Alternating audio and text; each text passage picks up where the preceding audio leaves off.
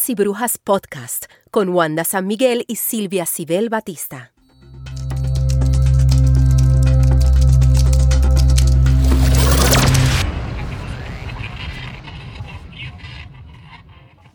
Evas y Brujas Podcast es auspiciado por el bufete Farrant Law, Oficina de Asistencia Legal, Spectrum Consulting Group, consultoría, protocolos, adiestramientos y charlas sobre diversidad, equidad e inclusión, y Logic Box Constructores Generales. Todas empresas y capitales puertorriqueños, y las puedes encontrar en todas las redes sociales. Bienvenida a toda la comunidad de Evas y Brujas. Silvia, mi compañera. ¿Cómo estás hoy? Yo estoy muy bien, ¿cómo estás tú? Yo estoy de 10 con una gran invitada. Cuéntanos quién nos está visitando. Bueno, antes de introducir a nuestra gran invitada de lujo que tenemos, mira, Madeline, ella se llama Madeline Viera, ahora la, la introduzco, pero desde que estamos, tú no sabes, pero a nosotros nos costó mucho trabajo armar este estudio. Entonces, sí, esa es cada vez que estamos aquí en un episodio, yo le digo a Wanda, estoy como Bien contenta. Bien contenta. Bien contenta. Pero bueno, en este episodio de hoy tenemos una invitada de lujo que se la vamos a presentar. Ella es Madeline Viera y es la directora de Una Dula para cada familia, ¿cierto? Esa misma. Me encanta. Cuéntanos algo de ti para que la gente sepa qué es la Dula y nosotras explicar por qué decidimos hacer este episodio hoy contigo. Eh, pues bueno, eh, primeramente damos las gracias por la invitación a Evas y Brujas. Eh, para que estemos aquí hablando de temas de, mujeres. Me gusta. Y, fíjate que la dula es una cuestión de mujeres también. Eh, han habido eh, circunstancias, momentos donde sí es válido que también los hombres pues quieran certificarse y ser dulos. Pero yo siempre pienso que lo que es la dula, lo que es el parto, es una cuestión de la mujer, lo que es la lactancia es una cuestión de la, de la mujer, único, ¿verdad? De nosotras las mujeres. Eh, pues entrando un poco y, yéndonos un poco a lo que es un poco de quién es Madeline Viera, madre, hija, hermana, eh, colega, eh, compañera de muchas mujeres.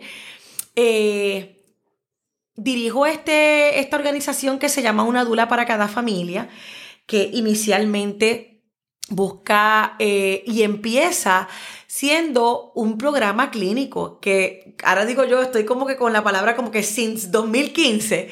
En 2015 eh, yo empiezo a colaborar con una organización que certifica dulas en Puerto Rico y estábamos buscando escenarios clínicos para cómo las dulas y para que el que no conozca lo que es ser dula, dula es una mujer que brinda apoyo físico y emocional a una persona en su proceso de gestación, en su proceso, en su ciclo reproductivo, por decir así, porque cuando hablamos de ciclo reproductivo, estamos hablando de, todo este componente, desde que viene, digo yo, que la preconcepción ahí involucra la gestación, eh, lo que es el parto, el posparto, la lactancia, o sea, es un ciclo completo. Así que la dula eh, está y acompaña a estas gestantes o esta persona que interesa embarazarse, porque hay diferentes tipos de dulas, en su proceso. Entonces, de ahí viene, y yo estoy certificada, es algo que a mí me apasionó, una amiga me dice, mira, Madeline, eh, vamos, hay una certificación de Dula y yo, ¿qué rayo es eso? Yo, yo estaba en estos días haciendo una publicación que yo le decía, pon todos los nombres que nos dicen que es una tuna, una dona. No, no es ni una dona, ni una tuna. Una dula, dula, dula. Y una dula que se escribe D-O-U-L-A. Eh, esa palabra es una palabra que viene de, es una palabra griega eh, que, que significa servidora, ¿verdad? Esclava. Eh, y no porque seamos esclavas de otra mujer, realmente la que es una dula hace esto porque tiene eso en su vocación, en sus propósitos, en su intención de querer ayudar a otra persona. Eh, pero realmente si buscamos la palabra, ¿verdad? La etimología, eh, dula es una persona que ayuda a otra mujer en su, en su proceso. Así que de ahí nace, surge mi, mi querer mi querer como el hacer, eh, que si yo quiero ayudar a otros y yo lo hago. ¿Ve? No es que yo digo, ah, yo quiero ser dura. No, no, yo. No, no, es tu profesión. me- y es una. eh, eh, y no, no, no todo el tiempo, porque esto es como que es parte de mi vida, pero no lo hago todo el tiempo, pero lo hago todos los días, desde diferentes escenarios. Eh, entonces, así que desde el 2012 me, me certifiqué como, como dula de parto y posparto con Dula Caribe Internacional, que es una organización que hace más de 30 años está certificando dulas en Puerto Rico y que ahora mismo está a nivel internacional. Eh, ¿Cómo se llama de vuelta? Dula Caribe Internacional, así que los invito a que vayan por esa página por ahí. eh, Te hago eh, una preguntita, Madeline. ¿Esto sería o parecido a lo que en Puerto Rico se conocía como comadrona? Pues mira, no.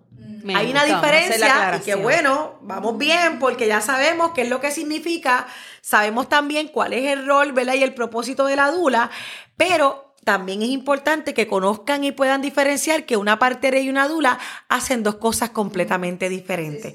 Precisamente nosotros tenemos una página en Instagram y en esa página de Instagram hablamos de la diferencia entre una dula y una partera. La partera que tiene una preparación sumamente diferente a lo que es una dula, porque la partera puede tener una preparación de hasta más de 2, 3, 4 años. Y ella es una proveedora reconocida, hay diferentes tipos de parteras, eh, eh, pero lo que diferencia a la dula y la partera, además de la preparación, eh, la dula eh, tiene también unas certificaciones, pero no es la misma preparación de lo que tiene una partera. Ella, ella trabaja más en el, la parte clínica, en el cuidado prenatal. ¿verdad? La partera trabaja más en el cuidado prenatal y el modelo de, ellas tienen un modelo de cuidado, la partera tiene un modelo de cuidado hermoso, maravilloso, un modelo de cuidado holístico. Nosotras trabajamos las dulas, ¿verdad? Creemos en ese modelo de cuidado eh, y de igual manera colaboramos, trabajamos en conjunto. En una dula, la partera, ¿verdad? Aquí en Puerto Rico eh, puede eh, presenciar eh, y presencia, ¿verdad? Ella es la facilitadora de ese parto que se lleva en el hogar porque aquí en Puerto Rico no permiten que las parteras Claro, eh, eso te quería preguntar, porque acá tenemos, acá tenemos, o sea, si el, el que nos está escuchando, tenemos un médico, pero si hay partera, no necesariamente tiene que estar el médico. En Puerto Rico, en Puerto Rico. eh, O sí o sí tiene que estar el médico y la partera tiene que, puede estar y la dula puede estar. En Puerto Rico, eh, usualmente las parteras trabajan, ¿verdad? La- lo- a lo que aspiran es trabajar en colaboración con los obstetras, pero tristemente, este es mi pensar, no el de las parteras, tristemente yo creo que lo han visto como, como si les estuvieran quitando algo y realmente no se les está quitando nada. Eh, Los obstetras. cada- los obstetras. Sí, claro, sí. Y pueden, ¿verdad? Hemos visto eh, publicaciones donde pues tildan de locas, irresponsables, como si no tuvieran una preparación, porque al igual que el médico hace un, o la médico hace un, un una, ¿cómo se llama eso? Una residencia, una práctica. Igualmente las parteras, o sea, y están tan educadas como un médico.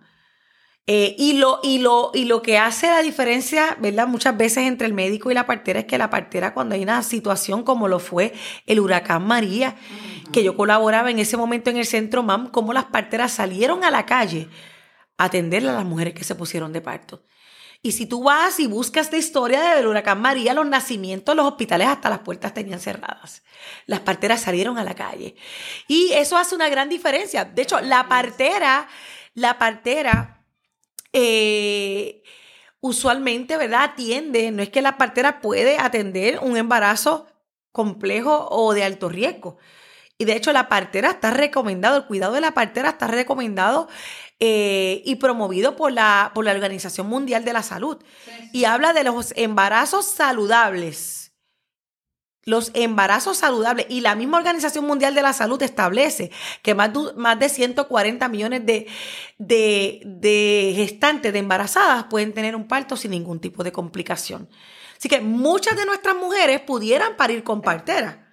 Sí, sí, sí, sí, lo, entiendo. Y sería mejor si tuvieran la colaboración de, de los obstetras para que cada cual, ¿verdad? Porque sabemos que, que mientras más personas puedan trabajar hacia ese cuidado, ese modelo de cuidado holístico que incluye no solamente el obstetra, incluye, pudiera incluir nutricionista, quiropráctico, terapeuta, psicólogo, psiquiatra, es el cuidado completo para que esa gestante pueda tener un balance y pueda tener la mejor experiencia de parto.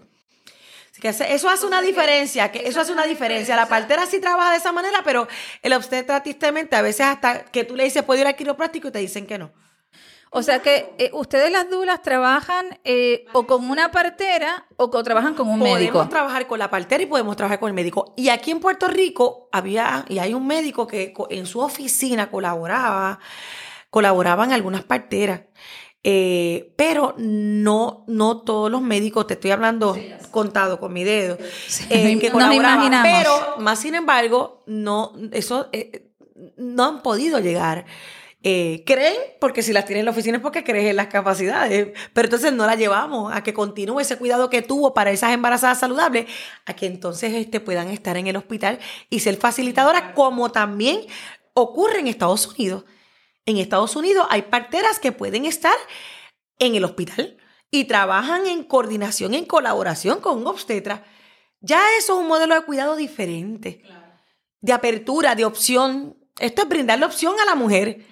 Pues aquí tristemente, pues no es así. Entonces es como un asunto de que yo digo y me pone, me entristece de que el parto, en el parto no hay equidad.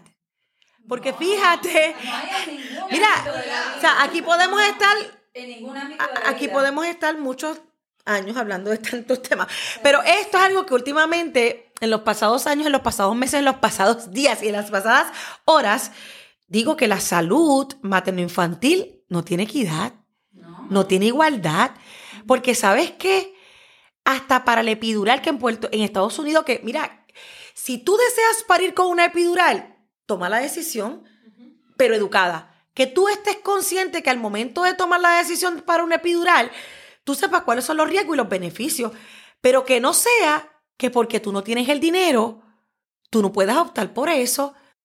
A mí me pasó, nosotras fuimos mamás muy jóvenes las dos, tenemos 47 años y tuvimos hijos más o menos en la misma, en la misma época. Pero yo tuve mis hijas en, yo tuve mis hijas en Argentina.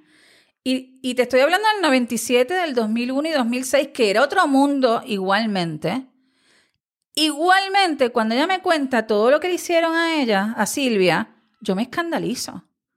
Desde el cuento ¿Tú de... algo aquí, Silvia? Sí. Yo tuve cinco partos naturales en Puerto Rico. ¿Hospitalarios o en el hogar? Hospital. Desde que le mezquinaron la anestesia en el primero, desde que a, mí me, llama mucho la atención que las puertorriqueñas me dicen, pero obviamente que nos van a poner un enema, obviamente del enema, de que les rasuran los vellos públicos. Todo eso, esa, bueno, no, ya entramos en violencia obstétrica, pero sí me, llamó mucho la atención la diferencia entre, entre un mundo y otro, y, y estamos hablando de una época que no es la época de ahora, ¿no? Claro. Y aún así fueron muy diferentes.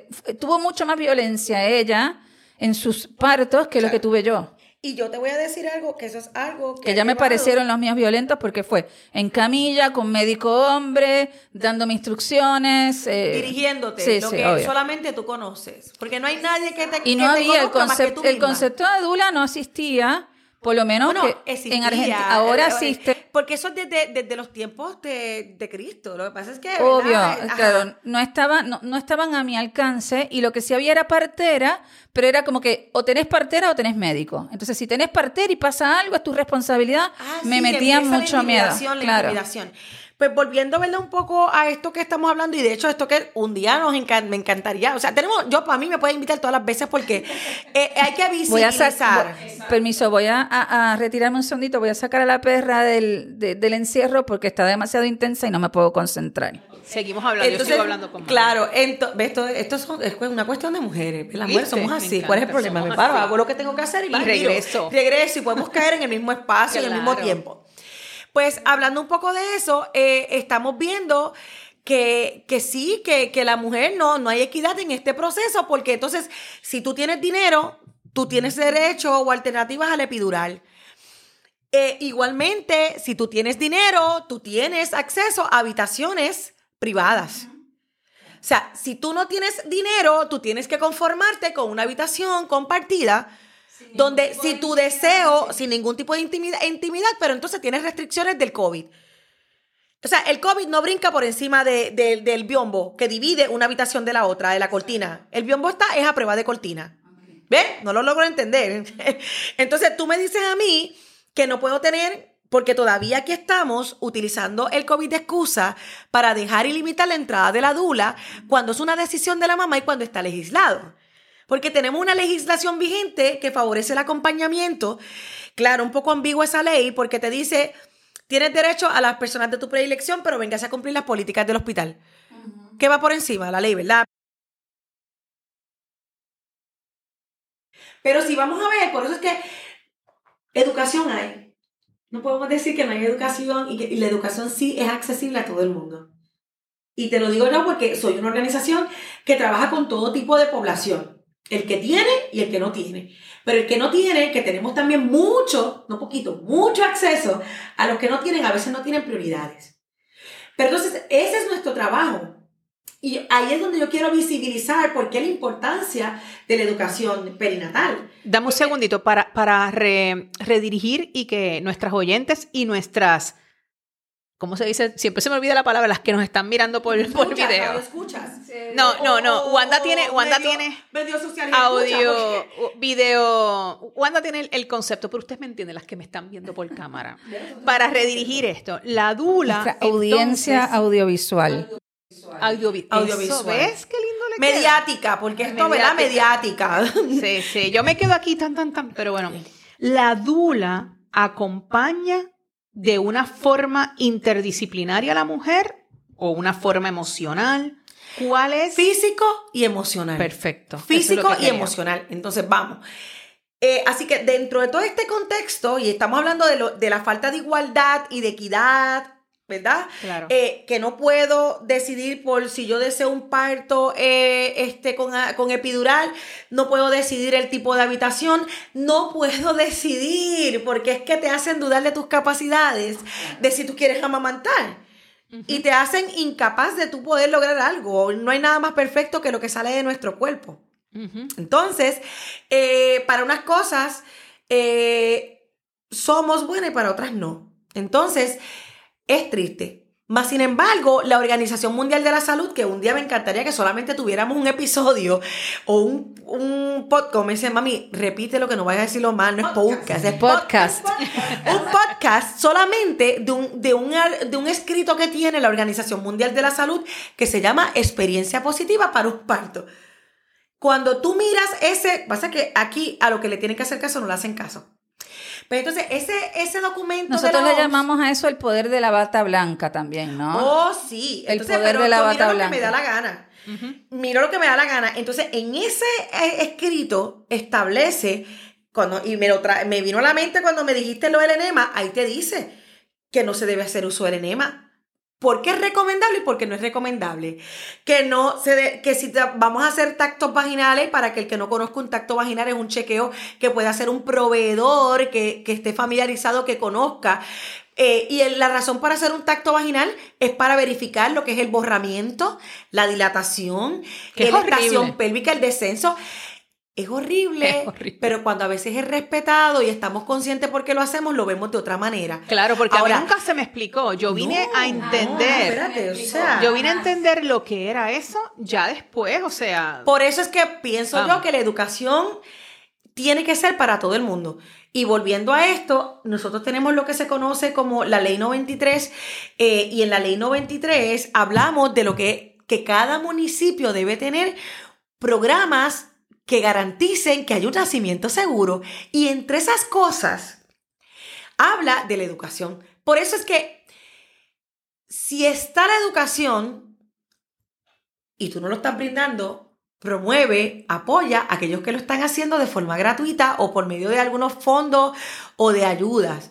¿Por qué? Porque en la medida que una familia esté educada, tú me puedes dar algo como por ejemplo el, el asunto del epidural, aunque tú me la des gratis o no, o pagando o no pagando, conoces cuáles son los beneficios y los riesgos de, y tú puedes tomar decisiones informadas. Sí, sí, decisiones informadas. Decisiones informadas. Y yo creo que toda mujer tiene que empoderarse en términos de conocimiento para tomar esas decisiones. O sea, nosotros no podemos permitir que las personas quieran venir a decidir por nosotras.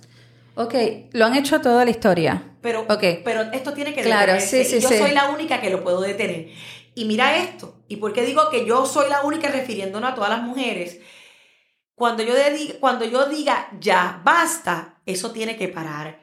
El detalle aquí, y volviendo al nacimiento, ¿verdad? Y es triste porque nadie llega y va a parir al hospital y va a tener la animosidad de venir a pelear. Uno le dice, cuando tú dejas luz y te violaron este derecho, no te quedes callada. Porque si esto no va conforme a lo que es tu visión de parto y tú lo dialogaste con tu proveedor, que es lo que se conoce como un consentimiento informado, y eso fue violentado, antes de tu irte, deja un escrito y ve y radica y presenta una querella. Porque tristemente, donde a veces no hay querella, es como si no ocurriera nada. Entonces, en ese sentido, por eso es que ha habido que legislar en nuestros procesos. ¿Ves? Y entonces, como nadie quiere venir a pelear después que nace un bebé, No, es que no.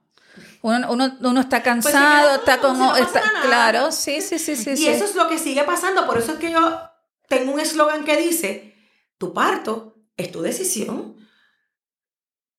Yo me he topado a veces con que yo le proveo en, en esa mochila a toda mujer con todo lo que necesitas para tener un proceso respetado. Pero a veces no quieren. A veces, mira, una cosa tan simple como la alimentación. Yo sé que hoy en día alimentarse saludablemente cuesta y a veces terminamos comiendo hasta en un Burger King. Pero como yo siempre digo, vamos a buscar las opciones que son más saludables, para, para cada una de nosotras, independientemente es este o no. ¿Por qué? Porque es para mí, no es para nadie. Si yo voy a un Burger King, pues vamos a buscar de ese menú a veces lo más saludable, ¿verdad? Porque el- eh, eh, puede estar el proveedor, ya sea la partera, puede estar el obstetra, eh, y te dice, eh, vamos a mirar tus presiones, vamos a mirar otros aspectos que pueden repercutir en el parto, pero no es que me lo digan, es que tú estés consciente. Pero a veces también podemos pensar que, la, que hasta la alimentación no es una cuestión de equidad. ¿eh? No, tampoco hay equidad alimentaria. No, no, Hasta- no, no, no hay equidad en nada, tampoco hay equidad alimentaria. ¿Y por qué entonces, eh, a ver, hablando de esto que, que estábamos hablando fuera del aire, yo te decía, hoy en Puerto Rico tener, es, es una pregunta, hoy en Puerto Rico tener una dula es un privilegio de clase. No. Si no lo, digo, si no lo cubre el, el- el No, plan no médico. es un privilegio, te Ok. voy a decir por qué. No es un privilegio porque hoy en día hay organizaciones que eh, proveen esos servicios libre de costo para, para la parturienta, ¿verdad? Para la, para la gestante. Pero como no tenemos el conocimiento de cómo me va a beneficiar, no maximizo o le saco provecho al que yo pueda tener una dula. En mi organización, que nosotros trabajamos para el cliente que puede pagar, pero también el que no puede pagar, tenemos también, eh, colaboramos con diferentes organizaciones eh, que nos proveen, ¿verdad? Un estipendio para facilitarle a esas familias. Eso es maravilloso saberlo. Entonces, que ahí es donde me entristece porque donde puede entrar la dula, que contactes con estos beneficios, prefieren entrar a, un, a otro familiar y no tener la dula que te acompañe con vías y en aras de tener una mejor una experiencia de parto diferente. Pero mira, Madeline, por eso es que espacios como este son bien importantes. Claro. Nosotras miramos tu página y quisimos hacer un episodio contigo. Nosotras desde el, yo creo que en el season pasado, estuvimos bien fuerte con la necesidad de lo que es la sororidad. La sororidad, este espacio de apoyarnos entre nosotras las mujeres y reconocer, visibilizar el que hay cosas que son asuntos, como estábamos hablando, de mujeres. Y entonces, mira, a veces quizás es por falta de conocimiento de que al no saber la importancia y la relevancia que puede tener una dula Claro. en tu vida Claro. y dejarnos llevar por estas, esta programación que nos meten de que vas para parto, pues tienes que estar con, con tu esposo o tienes que estar... Ujú, que pueden no- estar, pero hay, pueden hay- hay estar. otra sensibilidad y otro desde el grupo de mujeres. Pero necesitamos entender que tenemos que siempre abrazarnos y rodearnos de otras mujeres que nos apoyen. Y sobre todo, perdona que te interrumpa. Ay, Dios mío, perdón. Bueno, aquí, hubo- estamos. aquí ha habido de todo. Hay habido de todo. Hay, no hay importa. vientos, la perra, Sí. pero eso no importa. Para la- movilización de energía. Para la mujer que no tiene una red de apoyo con otras mujeres, una dula es beneficiosísima y maravilloso Claro. en su vida, antes, durante, en el parto y después del parto. Ahí es donde más. Me encanta. Tú sabes que yo tengo la, yo tengo la, la teoría, porque conozco, tengo muchas amigas con un alto poder adquisitivo, y yo tengo una teoría de que las mujeres de clase alta, si bien tienen muchos privilegios, están más solas en, en algún punto.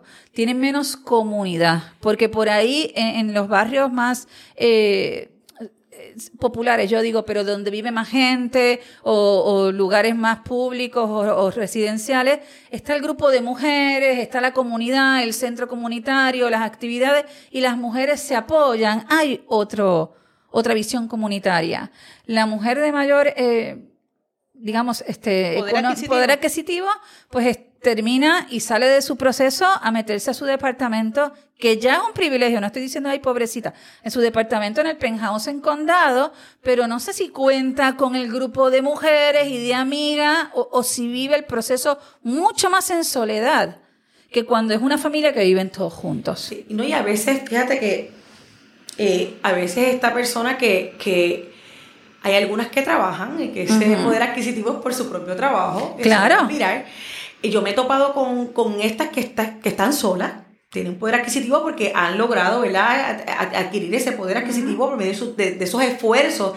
Pero hay unas que dependen, ¿verdad?, de ese ingreso eh, de, de su pareja. Sí, sí, lo sabemos.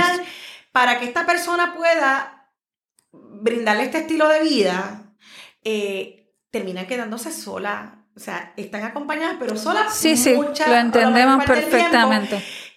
Y, y sí, sí necesitan. Por eso es que hay que entender que la dula no es para un nivel social específico. Exacto. No, no, La- porque la sirve es para, todo. cualquier Sí, tipo sí, de sí. mujer. La dula es para, para toda cualquier mujer. tipo de mujer. Inclusive, eh, por eso es que es tan importante dar a conocer lo que es la dula, cómo la dula puede beneficiar.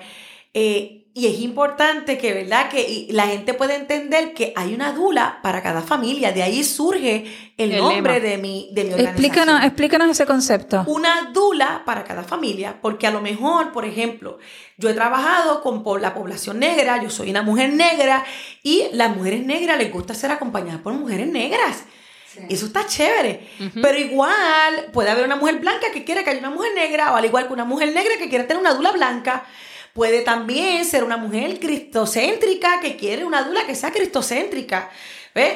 Eh, puede ser otra mujer que, ¿verdad? Que, eh, que va a ser dependiendo de los intereses. Pero yo creo que por eso el acceso a la dula debe estar, tiene que haber una variedad de dulas. Es que la dula entonces rompe con las interseccionalidades o Claro. abraza las interseccionalidades. Claro, la dula es para dependiendo, esa que quien quiera tener, ¿verdad? Y por eso es que hay que darlo a conocer. Y de ahí es que viene una dula para cada familia. En mis 12 años yo he tenido de todo. O sea, literalmente, o sea, he tenido una variedad. Este. Y yo Entonces creo que, eso es lo di- dijiste, enriquece. dijiste algo bien interesante que te lo, te lo tengo que contar. Nosotras nunca hemos hecho nada que tenga que ver sobre eh, temas de mujeres negras porque no somos negras y entonces nos sentimos como que hasta una falta de respeto. O sea, no hemos podido todavía elaborar eso nosotras internamente para abo- abordar el tema. Ya nos damos cuenta que es como una invitada, pero yo acabo de llegar a Puerto Rico y dijiste algo. Fíjate, eh, tú dijiste, a las mujeres negras les gusta una dula negra, ¿no? Y yo sentada en mi privilegio, ¿sí? de persona blanca, jamás eh, hubiese pensado en si es negro, o sea, hubiese, nunca hubiese hecho esa distinción. Pero fíjate que usted, o sea, tú dices que la mujer negra sí tiene esa necesidad en general. De hecho, la, la, la mujer negra está más marginada. Claro, sí, sí, sí, obviamente. Y, y, y, en ese sentido, fíjate que... Y por ahí sí le puede, puede tomar como violenta. La tasa de mortalidad donde mayor mayores casos hay es en la raza negra. Y por años, por una vida, hemos sido marginados. Sí, sí, sí, lo sé.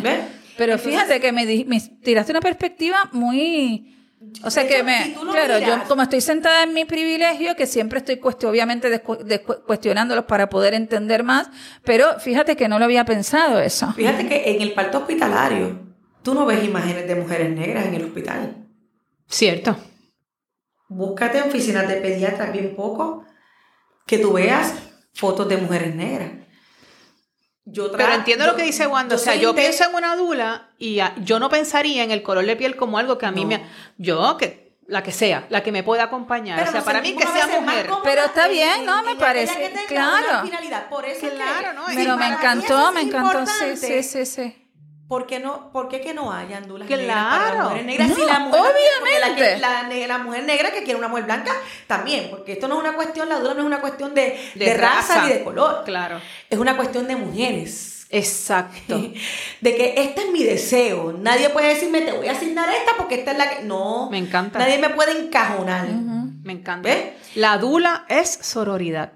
Sí. La dula es sororidad. Sí, si uno lo, mira desde el punto de vista filosófico, sí, porque es una contención de otra mujer en un momento íntimo, que a lo mejor hay otras presiones, a lo mejor estoy diciendo una mujer que... está preparada, no solamente está preparada en el tema, sino que al ser mujer reconoce lo que yo estoy viviendo y lo estoy sintiendo. Correcto.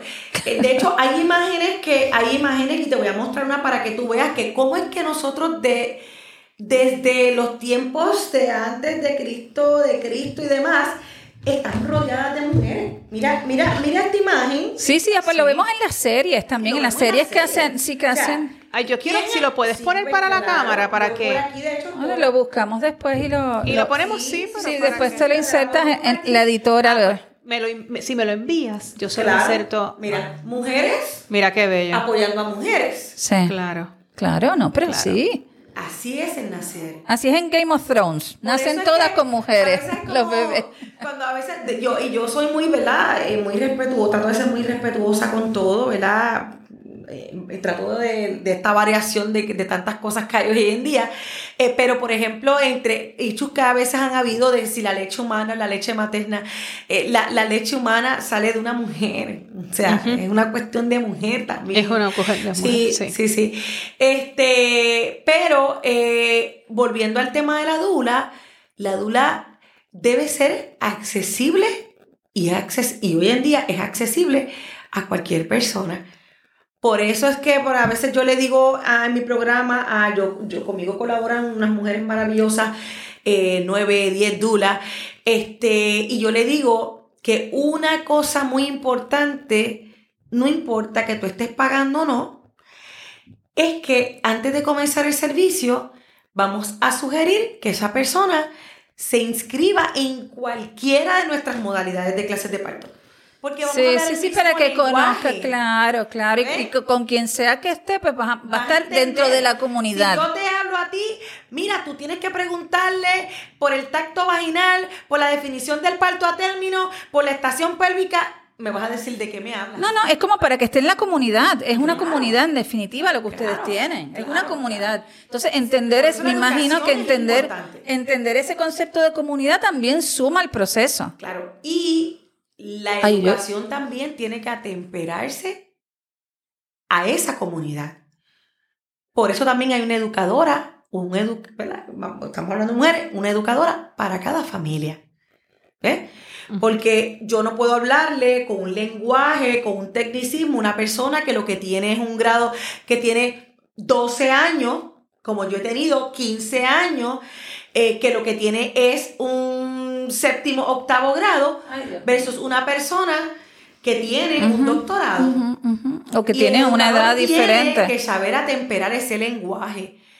Igual yo no puedo hablarle a alguien de una comunidad marginada eh, versus una persona que su comunidad no es marginada. Yo tengo que ajustarme, es como un cam, una, como un cámara, como la, tú sabes, es como una cosa que Sí, sí, sí, cambia. sí, sí. Y te ajustas a esa mujer. Te, te hago una pregunta. eh, ¿Te ha tocado, sin que me cuentes obviamente este, nada específico, cuán común es eh, que te hayas topado con mujeres para eh, ayudarlas en el proceso y que vos veas que son que hay una violencia este, en el medio con la pareja o en la familia? ¿Eso pasa? Ay, Y que tú sabes, tú, tú estás ahí, ¿cómo Pasa. manejas esas cosas? pasa. Pasa. Pasa. Que tú te das cuenta que Pasa y yo me, me topé en un caso porque... eh, eso eh, debe ser Es difícil. bien triste, bien triste porque eh, yo tuve que- precisamente una dula que fue parte de mi equipo que había sido víctima, que fue, y, y fue, o sea, fue víctima de violencia doméstica. Y recuerdo yo que en su proceso del parto, ella me llamó, ella como que entró en pánico porque ella escuchaba cómo ese hombre le decía, pero como que ella no podía, pero ¿por qué tú vas a dejar que te haga la cesárea? Como que tú eres la culpable, como si nosotros Dios fuéramos Sí, una sí, máquina. Sí, obvio. Mira, obvio, el parto vaginal es mucho mejor que un parto por cesárea. La cesárea está diseñada, está, ¿verdad? Gracias a que hay- existe la cesárea, se salva una vida, se puede salvar una vida. Pero la recuperación puede ser un poco más ardua. No, la Pero recuperación es más igual, ardua. hay veces el parto vaginal puede ser más traumático que una misma cesárea. Sí, sí, Esto sí. no si hay de- indicación de hacerlo, hay que Es hacerlo. como- es- Exacto. esto es un tema como bien complejo, que, que hablarlo, hay que explicar muchas cosas, Sí. pero igual, si nosotros trabajamos hacia esa experiencia de parto positiva, el parto vaginal puede ser la mejor alternativa para una mujer. Pero el que una mujer al final de todo diga, ya estoy cansada del dolor, Si ya no es puedo algo más. que hay que validar. Claro, claro. Porque Sí, sí, sí. yo misma a veces me he cuestionado como Dula, no por lo que hago pasar a una mujer, pero lo que le hago ver. Y la verdad es que todas estamos, somos capaces de, de- de- de sostener ese dolor que, que, nos, que nos ayuda a traer vida. Pero eso es una, una cuestión de percepción de cada individuo y nadie lo puede. O sea, yo no puedo decir tu dolor es menos o más. Es algo bien individual. Es bien muchacho. individual. Es una cosa Así de que- mujeres.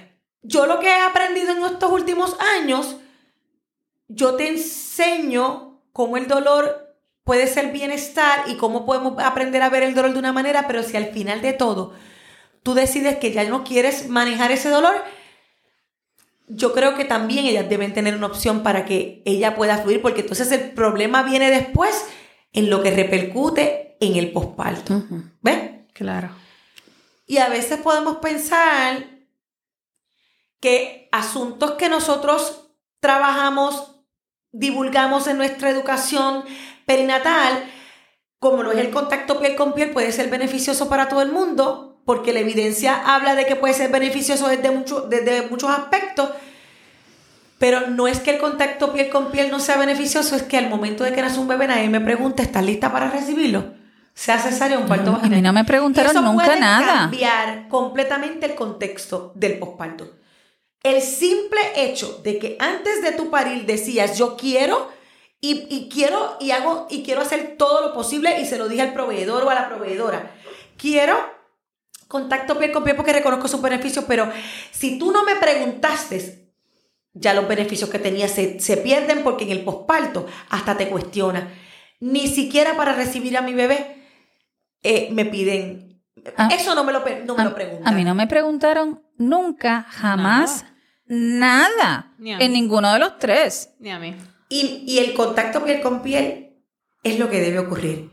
Pero yo creo que lo que ocurre en el proceso debe ser preguntado. Y que cada mujer decida, antes lo hablas con el proveedor o proveedora, pero en ese momento tu mente puede cambiar porque todo va a depender del recorrido que hubo en el proceso del parto. Y de experiencias anteriores. Porque, por ejemplo, para mi último parto, eh, el penúltimo, el cuarto, fue sumamente traumático. Fue un parto sumamente traumático. Y en el quinto, yo pensé que yo estaba procesando bien Lo que fue el embarazo, lo que fue. Pero una vez yo llego a la sala de parto, que me iban a inducir el mismo, me trabajó, fue en el mismo hospital y me, me afloraron un montón de miedos y de ansiedades y yo cambié de parecer ahí. Ahí yo dije, yo quiero el epidural. Fue el único parto Claro. que me puse el epidural y con todo y que, la- que llegaron, ya yo tenía 8 centímetros, que la doctora me preguntó, fíjate, ese parto fue diferente. Me preguntó, ¿quieres? ¿Estás segura? ¿Estás a punto de...? Pero mi ansiedad era tanta que yo, yo, yo dije que sí, que que lo quería. Y me lo respetaron. eh, el papá de la bebé, no lo, mi esposo no, estaba como que escandalizado porque él decía pagar 600 dólares para... Ahora, Porque eh, no es mira, un dolor. Exacto. No, pero mira la diferencia en Argentina directamente, o sea, te preguntan si quieres o no, pero eso está incluido. No, acá no. sea, acá no. Aquí, uno- hay, aquí hay que pagar. Aquí hay que pagarlo. En Estados Unidos no, te, la, te las regalan. Pero aquí Aquí es hay una que cuestión de que, de que no hay planes médicos que te cubran, que yo conozca, ¿verdad? Yo, me yo menos Y mal si que no tuve a mis hijas acá porque yo no. Y yo- fue una experiencia maravillosa.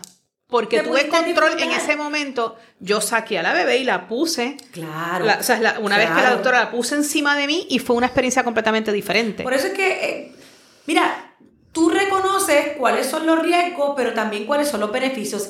Si a ti te va a beneficiar más el bloquear un poco el dolor que no sientas para poder disfrutarte el momento y tu parto está progresando, ¿por qué no tienes derecho al epidural? Ujú. Es más, si el parto no estuviera progresando, o sea, eh, le estás dando a veces oportunidad porque el ponerte tensa no ayuda a que el, el- el proceso del parto, este, como que hay un desenlace, ¿verdad? Así que volviendo a, a- a este asunto de que si he presenciado viol- violencia, sí, y mira Ay, lo que ocurrió, difícil. que como este hombre estaba ya en su proceso de- de vulnerabilidad, estaba juzgando a una mujer de que si terminaba en parto vaginal o terminaba en una cesárea. Mira la que está en su proceso es ella. Y entonces, ¿qué pasa? La dula que había sido víctima de violencia, ¿cómo se identificó? Y cuando ya va al posparto, te estoy hablando menos de una semana, porque la dula está en todo momento en el posparto, desde el posparto inmediato, posparto intermedio, posparto tardío, eh, porque ahí hay etapas y según hay etapas hay cambios. Por eso es que hay que estar. Y las mujeres deben entender que nos deberían permitir estar para ser esa lámpara al final del túnel. Entonces, pues, recuerdo yo que ella llamó aterrada, casi llorando. Me decía, mira, él le está preguntando, o sea que tú, que tú, no, tú no has hecho nada hoy más que como quien dice esperar la dula. Mira, apenas está una mujer que está, o sea que no duerme esos Bueno, esas días. son las O violencias sea, que uno tiene que sufrir y también se sufren en los embarazos y en los partos. Pero por eso es Y- y importante espérate, acompañarnos. Y se, y, se, y se recibe y se percibe en las citas y en el cuidado prenatal. Claro. Vamos a estos casos donde las mujeres deciden que aunque tienen conocimiento de que su bebé pudiera venir con algún defecto congénito, ¿cómo un médico o una médico es capaz de decirle a alguien, toma la orden para que lo aborte? Eso es una decisión de cada mujer. A veces se aterran más con la falta de, de sensibilidad de darte esto que asumir o afrontar el mismo diagnóstico. Y yo he tenido dos casos de trisomía 18 y así ha sido. No respetado, sin preguntarle porque es que tú, tú no eres quién. ¿Quién, es, ¿Quién eres tú para cuestionar si ella quiere o no quiere continuar con ese embarazo? Es una decisión bien individual.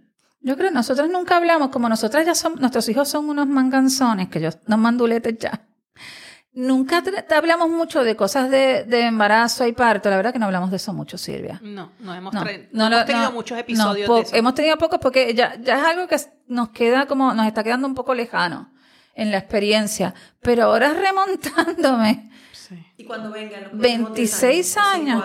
Ujú. que te toque eh, desde el espacio de ser abuela. no, no. Claro, no, Estamos y desde el espacio. No, Pero mira, nos toca, decimos, eh, Sí, sí, volvemos sí, sí. la experiencia del parto que en el momento digo, no, yo misma soy que digo, no, yo no, yo no, ni voy a cuidar ni nada. Pero yo digo, pues yo digo eso, pero hay que ver cómo es el proceso en el momento, ¿verdad?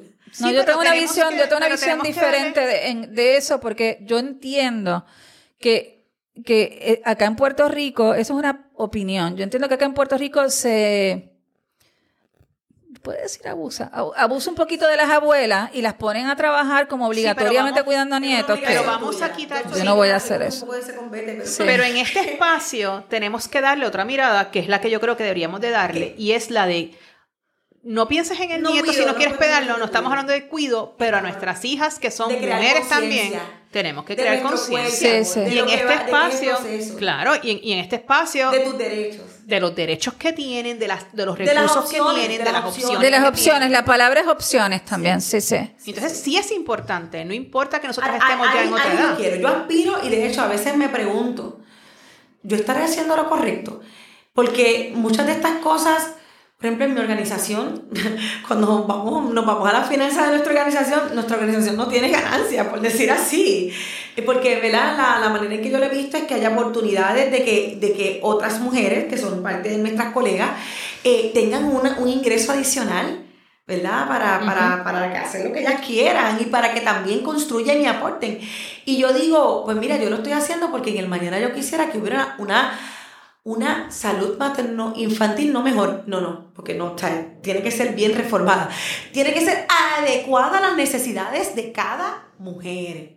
Eso Maravilloso. Ojalá, eso es por eso, necesitamos. sí, ojalá. A lo mejor no estoy recibiendo una remuneración para todo el tiempo y esfuerzo que a veces esto toma, pero cuando me lo pregunto, me contesto el por qué lo estoy haciendo. Por eso es que todos los días tengo que, ¿verdad? que mi, mi- ¿verdad? Yo, yo- esto, es, esto viene, proviene, ¿verdad? De, de, de unos propósitos que, que Dios tiene en mi vida, pero la fuerza mayor viene de ahí, de esa fortaleza, porque yo quiero que mis hijos y mis hijas, la mayoría, o sea, yo, yo tuve varones nada más. pero Seis que- varones. eh, tres, mi esposo son cuatro varones y dos nenas. Ok, Pero tres de mi esposo, tres míos. Ah, ok, ok, pero ok. vivían con Está bien, está bien, nosotros, por eso está es que bien. digo que son míos también. Este, y yo digo, yo quiero varones, varones que aprendan a respetar nuestros procesos. No Silvia también tiene hijos varones. ¿verdad? Y que lo puedan ver como que esto es, es una cuestión de mujer, pero es una cuestión también de que, de que, de, de- de que tienen que respetar nuestros procesos. Me encantó eso, Sí. me gustó. De hecho, yo tengo, no sé si vieron por ahí una, si entran a la página, uno de mi hijo hablando de su experiencia de, la, de su lactancia. Que yo lo grabé porque me pareció tan interesante. Es lo que él escucha, me escucha todos los días, eh, casi todos los días, hablar con las mujeres de que cómo es el proceso de tu pegarte al bebé. Mira, hasta cosas tan sencillas que para que un bebé tenga una alimentación respetada, depende hasta la posición en que tú lo cojas. La, la lactancia se debe, se debe ver, respetar como que es una crianza biológica y en esa crianza biológica está eh, el rol par- participativo de mi bebé. Yo tengo que respetar a mi bebé, pero claro, un bebé que no conoce, yo le tengo que darle la oportunidad a recibir lo mejor y entre ellos está la lactancia. Y es interesante cómo yo lo grabé porque él decía, para que un bebé se pegue es así, él lo está repitiendo, pero él está entendiendo y está hablando desde su sentimiento de cómo en sus 10 años él percibe la lactancia. Que es maravilloso porque estamos sí. educando nuevas masculinidades Claro. que entiendan el proceso de, de toda mujer. Están viendo por qué las dulas son importantísimas. No estamos hablando simplemente del contexto biológico y de un acompañamiento educado y un acompañamiento bien, bien fundado en una parte esencial en, la, en, en una parte de la vida de una mujer. Ahora, esto lo traemos en Evas y Brujas porque hemos estado hablando de la importancia de la sororidad. Y sí, es maravilloso que, que si estamos en, en relaciones heteronormativas, Con una, eh, que lindas, recíprocas, sin violencia. violencias, que el hombre sea parte de la experiencia. acompañe. Y acompañe. Pero, Pero- dos cosas. Número uno, a pesar de que esté presente, nunca está de más que usted tenga una red de mujeres y sobre todo una dula en su vida que entienda el proceso que solamente una mujer puede entender. Y segundo, si usted, porque también tenemos que, que hablar aquí de diversidad y hay mujeres que deciden ser madres y no tienen pareja en su vida.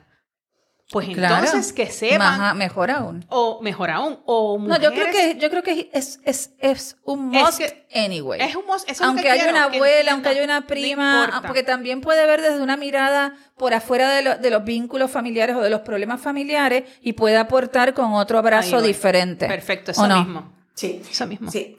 Y, y algo que, ¿verdad? que hay que realzar, que una dula, en esa preparación, que por eso para mí Dula Caribe es sumamente importante, ¿verdad? Ha sido sumamente importante en mi formación, eh, es que miramos y nos ha, nos ha llevado a mirar eh, el dulaísmo y el ser dula eh, para que cada mujer pueda, y la dula principalmente, reconozca que el parto es una experiencia única y transformadora en la vida de una mujer.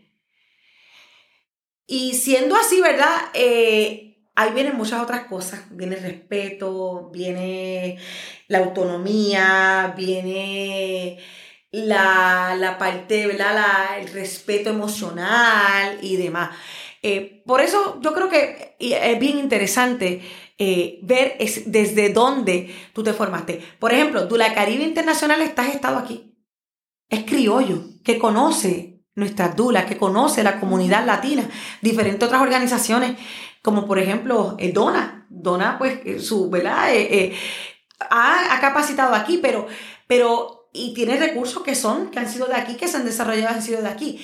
Pero también la formación del lugar donde tú te educaste es importante. De la identidad cultural, claro, la no es lo mismo. La, la verdad que para mí fue eh, bastante, aunque fueron, bueno, era otra época, no me preguntaron nada. Era la época en que decíamos estamos embarazados con los hombres. Era otra época, pero estaba en otro país y fue bien difícil. Eh, me parece que, que sean procesos también que tengan respeto por la... Nadie me preguntó, oye, na- oye, mira, hablando ahora así en reflexión, nadie jamás me preguntó, yo hasta me río. Mira, tú que eres que es puertorriqueña, que estás acá en Argentina teniendo un bebé, ¿qué costumbres hay en Puerto Rico positiva? Eh, ¿Quieres que venga tu abuelo? Nadie, ¿quieres que venga una prima? Nada. Tu mejor amiga, nada. Nada. No te lo preguntan. Ah, no. Madeline, te preguntan la cuestión de la religión y respetando, ¿verdad? Y eso es importante también porque es un respeto es a, a la diversidad. Este, A mí no me pero preguntaron nada. Pero eso no te lo Allá y preguntan. acá. La- lo de la religión no te lo preguntan en el contexto de, de acompañamiento, te lo preguntan por si pasa algo, saber. Ah, no, no es. O sea, no es, no es, sí. Este, Madeline, cuéntanos cómo te consiguen en las redes sociales, como una persona si quiere eh, tener información para obtener una dula, cómo se pueden comunicar. Pues mira, eh, nos pueden buscar en Instagram bajo una dula para cada familia. Eh, de igual manera, eh, en Facebook, una dula para cada familia. Nuestro correo electrónico es una dula para cada familia gmail.com. Y nosotros tenemos una opción para cada mujer. Para la que tiene. O sea que tú no hubieses tiene. podido bregar conmigo, porque yo soy bien complicada. Me auto, no sé si es que me metieron en la cabeza que yo soy complicada, eso es para revisar en terapia, pero yo creo que yo soy una mujer bastante difícil. Hasta para las mujeres difíciles eh, hay una dura. Claro, porque fíjate que a veces, fíjate lo que tú dices, me han hecho creer. Sí, sí, sí, te lo porque- produciendo el era tú la- mujer más simple. Pero en el parto hay tanta vulnerabilidad que la complejidad se desaparece, ¿verdad? Nos vamos entonces a la esencia, a la necesidad, a, a esa mujer que a lo mejor eh, era, vamos a poner esta que siempre tiene que estar bien, no, ese, ese día esa persona es otra persona. Y fíjate que cuando brindamos un servicio de dula, sí podemos brindar un servicio como en estos días, una persona que ayer me contrató para hoy, por decir. Pero también tratamos que dentro de nuestro servicio, un servicio que no es como una cita y ya y meterle No, el parto, no, no. es conocerte un poco de cuáles son tus deseos, de cuál es tu debilidad, de cuál es tu oportunidad, de cuáles son tus fortalezas, de qué, qué pudiera ser una amenaza para que esas metas que empiezas a construir, porque a veces ni sabes lo que tú quieres. Y la dula te lleva a saber cómo identificar qué realmente es lo que tú quieres en tu proceso. Por ahí yo empiezo, y te tengo que decir que el 95% o 97% de las personas que yo empiezo a educar, la primera pregunta que yo hago, ¿cuáles son tus expectativas para el parto? Se miran. No, no, no tiene ni idea. No tiene. Y a raíz de eso es que empezamos a construir cómo tú quieres que, es, que sea esa experiencia. Y por ahí vamos trabajando contigo a tratar de identificar, a tratar de establecer, a tratar de conocerte un poco lo que tú le llamas complejidad.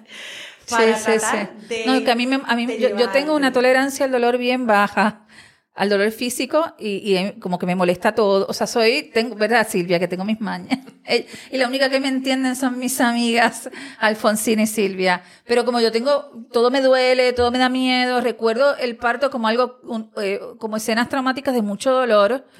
Eh, en los tactos, en, en, en- la- pero- en el ambiente frío, Pero Imagínate tú nada más, mamá primeriza, que tú entraste a un espacio en otro país. la- tecno- que toda una, una tecnología, ruidos de, que- de- del corazón de bebé, tú, sin tú saber lo que se mide ahí, este, en ese ambiente frío, en donde te marcan. En otro país, pero otro país. otro Te país. marcan, te marcan Sí. con una bata porque no es que tú te pones lo que te dé la gana. Sí. Este, te ponen, eh, te abren una vena porque es que esto es así, no puede ser como tú quieres, no te dan oportunidades, no te dan opciones. Dime tú, ¿tú crees que no? Cualquiera, o sea, cualquiera. No hay esa sensibilidad porque, por ejemplo, yo sí te puedo explicar, porque a veces es necesario abrir una vena.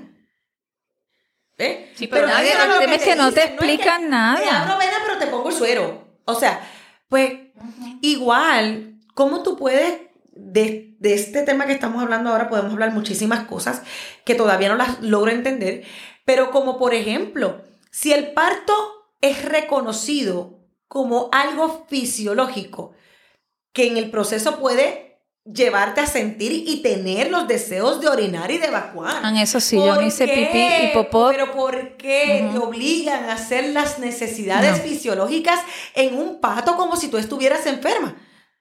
Ah, tengo un, un poco de respuesta, Sí. claro, porque ven el parto como un proceso médico. Sí, no sí, lo sí, obvio, obvio. respetan y lo reconocen como un proceso fisiológico. No, los res- no respetan ni el proceso, ni el parto, ni a la mujer.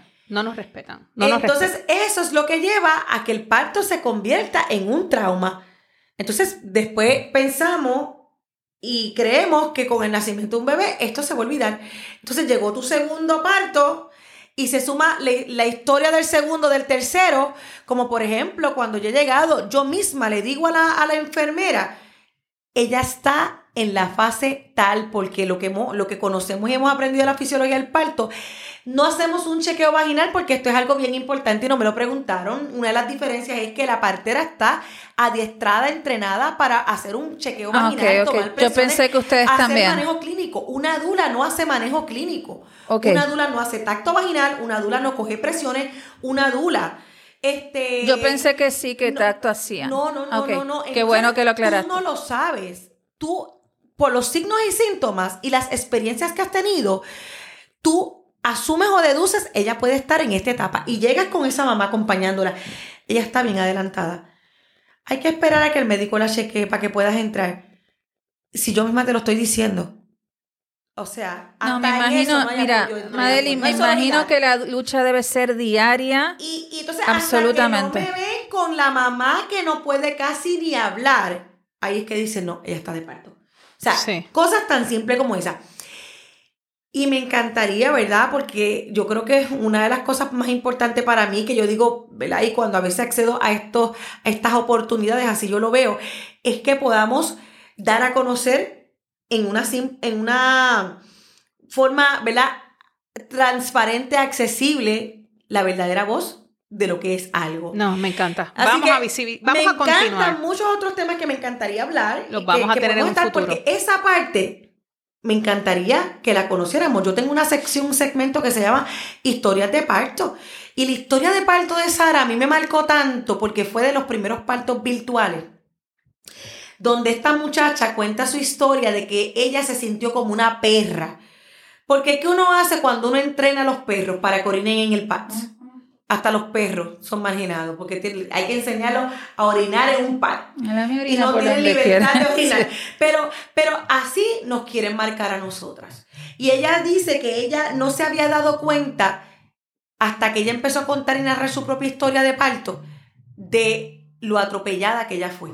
Es que si nosotros te contamos los nuestros, tú te, Eso- te- eso- tienes para hacer un- un- Vamos a hacer otro, otro varios libros, eso. historias del terror. Cuando las abuelas, cuando las abuelas están en las clases de parto, porque las clases de parto no es solamente para la mamá o para el papá, es para que también vengan los familiares que van a estar apoyándolas para que puedan entender y estar alineados. Porque también violencia no solamente viene de un hombre, a veces viene No lo de sé, la misma lo mamá, sé. la misma abuela, la misma suegra. Sí, Lo sabemos. Que te hacen ver y pensar como que Lo así. sabemos. Lo sabemos. Lo sabemos y muy bien. Emocional. Por eso es que todo el mundo tiene que estar alineado de lo que es Sí. este proceso en la gestación, en el embarazo, en el parto, en el posparto, en el- por ahí para abajo. Este, y, eh, y la verdad que a veces narrar nuestra propia historia nos hace sanar, nos permite sanar. Me encantó.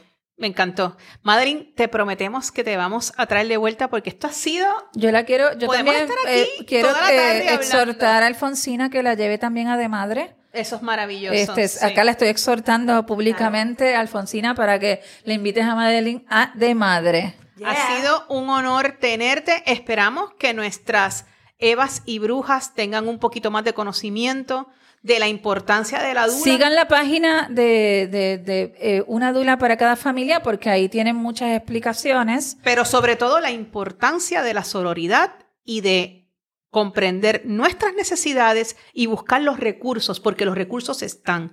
Vamos a buscar los recursos para entre todas estar mejor acompañadas. Eso es así, yo siempre digo una dula para cada familia, para ti, para toda la vida. Me encanta. Me gracias, encanta. Madeline, por haber Muchas estado gracias. con nosotras. Madeline, Gracias eres una Eva y bruja ya. Eres- te vamos a prestar a de madre, pero eres una Eva y bruja. Ahora te explicamos. Exacto. Bueno, entonces, ¿qué nos queda decir, chahuevas? Y va y brujas.